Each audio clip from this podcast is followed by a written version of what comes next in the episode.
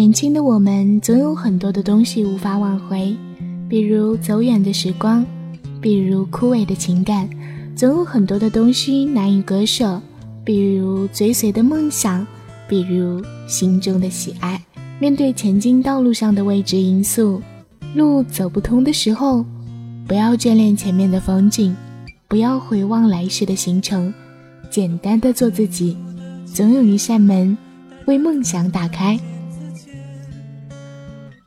这里是寻找乌托邦，我是雨士，欢迎收听《雨士夜话》节目。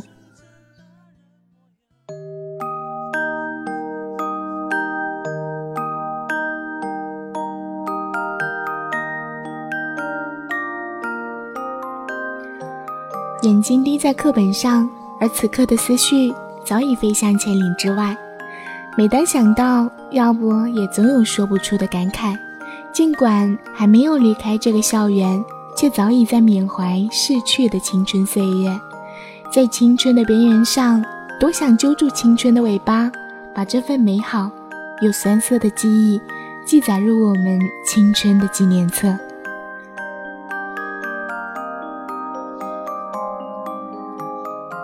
还记得二零零九年的初秋，哥哥和我提着沉重的行李包。把我送入这个记载着青春的校园，意气奋发、天真烂漫的我们，亲切地叫着“学哥学姐”。经不住狂呼乱炸的我们，高价买入一堆准备奋发努力通过英语四级的报纸。我们急切地寻找着自己喜欢的社团，殊不知那一刻，我们已经开始学着世故拉拢着各种关系网络。其实那一刻的我们。已经在学习着不再青涩。零九年的冬天，我们不幸赶上了猪流感，被迫留在学校的我们，只能够把更多的精力放在学习上。每一节课，我们都专注认真地听着所谓的大学课程。那一年，我取得了我们班第一名的成绩，记忆以来唯一的第一名，拿到所谓的奖学金。骄傲的以为，其实我原本可以不属于这里。那时的自己是那样的简单而单纯。一零年的春天，小半年的沉寂后，我们的心早已飞向外面无尽的天空。我们幻想着都市的生活，而校园中也充斥着一股兼职热。我和小丽，或许是家庭背景和思想相似的原因，也毫不犹豫地参与其中。在沃尔玛的超市中，足足找寻了三个小时。那是我人生中的第一次独立迈向社会和陌生的人群中。后来，我们成功的取得了一份工作，并赚取了人生的第一笔较为大额的薪水。尽管每个星期都要推着沉重的试吃车。尽管有那样一段痛苦的回忆，但至今仍能记得事情发生时涌出的泪水和泛红的脸颊。而也是从那一刻，小丽走出了羞涩，而我也认识到了自己的懦弱。那时的我们已经学着开始逃课，殊不知那一刻我们已经学着不再青涩。我们开始学着保护自己。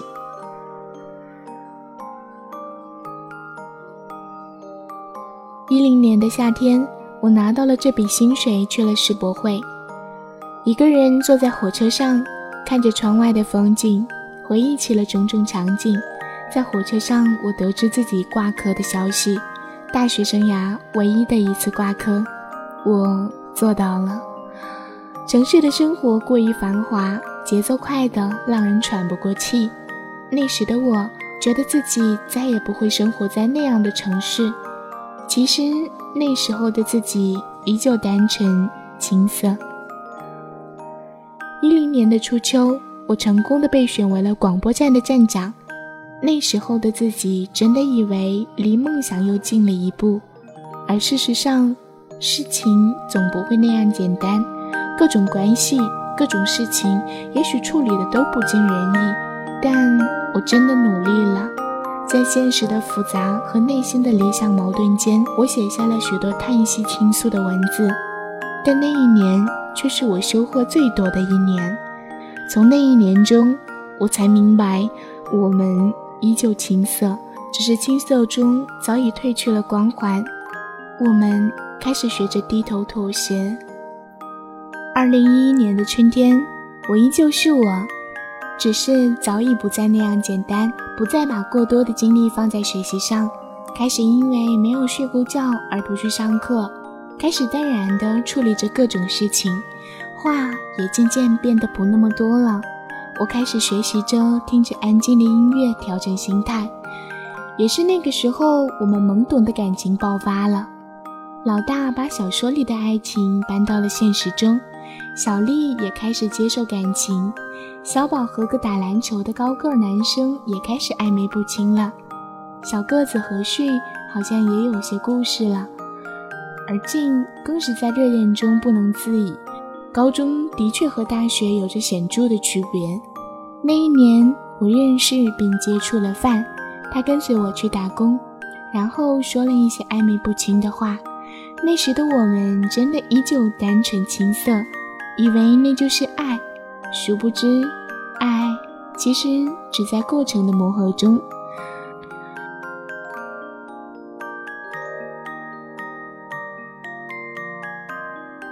二零一一年的秋天，我们搬到了新的校区，宿舍分开了，静和莲被分在隔壁的宿舍。尽管曾经有着许多似乎成熟或者不成熟的决定，但我始终认为。我们是曾经一起的伙伴，这是个成长而快乐的时期。对丽和凯也有着比较深入的了解，我们建立了深厚的友谊和说不清的情愫。但我想，这或许是人生最大的收获之一了。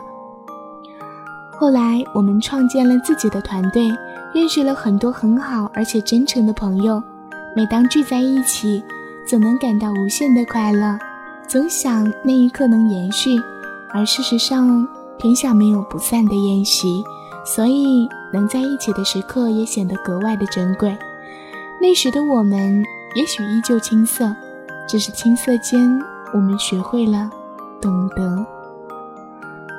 这一年，大家都选择了自己人生的方向，很多人走入了考研的队伍，我也不例外。起初时，每当清晨的铃声响起，总会到图书馆抢位置。这样的日子的确简单充实，而付出的努力终究抵不过内心的自卑。渐渐的，也就越来越松了。在内心反复询问中，或许我不属于这条路。那时的自己总是这样想，而我的路又在何方呢？我总反反复复地问自己。自己是不是很失败？还没有坚持多久的事情就要放弃了。有时总会不断的鄙视自己，反反复复的思考后，终于想明白了：既然选择了工作，就必须要加强自己的技能。而事实上，我不这样想，这样做，我能怎么选呢？也许那时的我们依旧青涩，恍恍惚惚间，匆忙地做着决定。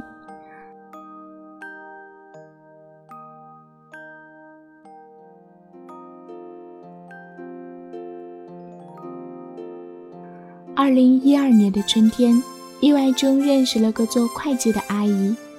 阿姨虽然表面上很苛刻难处，但也很可爱。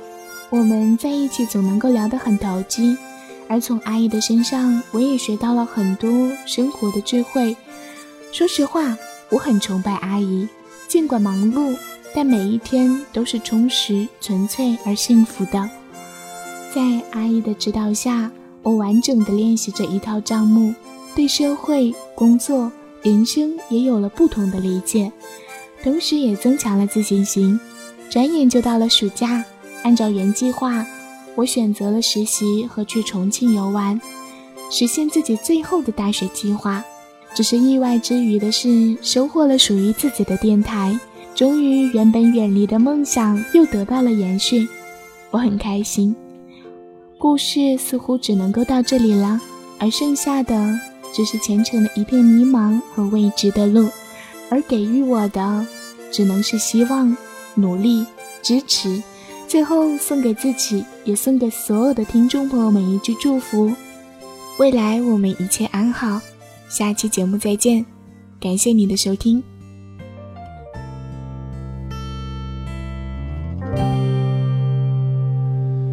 回到最初的起点，记忆中你青涩的脸，我们终于来到了这一天。桌垫下的老照片，无数回忆连接。今天男孩要赴女孩最后的约，又回到最初的起点。呆呆地站在镜子前，笨拙系上红色领带的结，将头发梳成大人模样，穿上一身帅气西装，等会儿见你一定比想象美。好想再回到那些年的时光，回到教室座位前后，故意。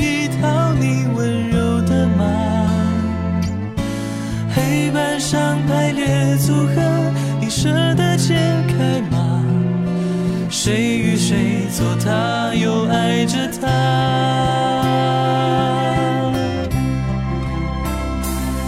那些年错过